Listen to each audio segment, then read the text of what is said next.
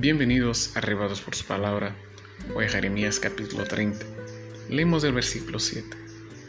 Cuán grande es aquel día, tanto que no hay otro semejante a él. Tiempo de angustia para Jacob, pero de ella será librado. La angustia de Jacob. En el capítulo de hoy, Dios asegura el retorno del pueblo.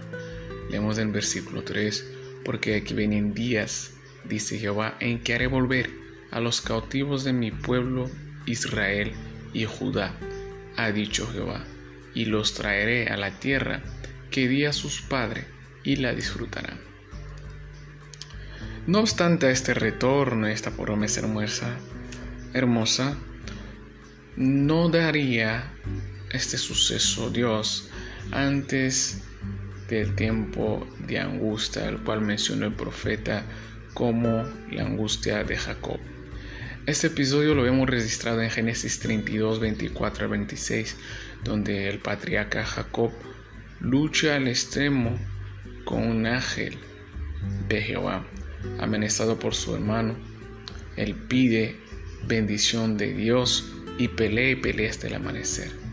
No obstante, es importante notar que la bendición que pedía no era material.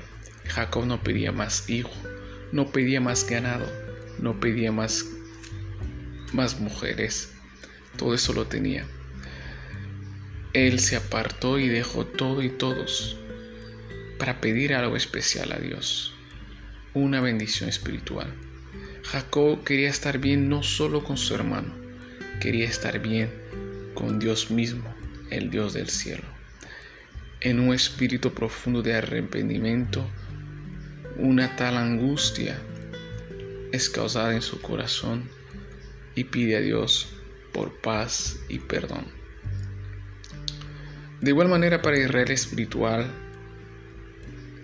del cual hacemos parte, antes de que seamos liberados de la Babilonia espiritual, debemos hallarnos en paz con Dios y limpiados de cualquier mal.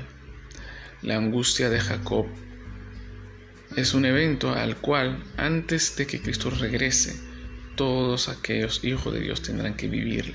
Tendrán que vivir el deseo de entender que no hay bendición más grande que ver nuestros pecados limpiados y estar en paz con Dios.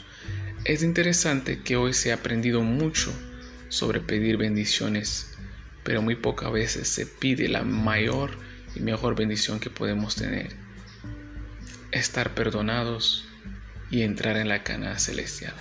Que Dios os bendiga a todos.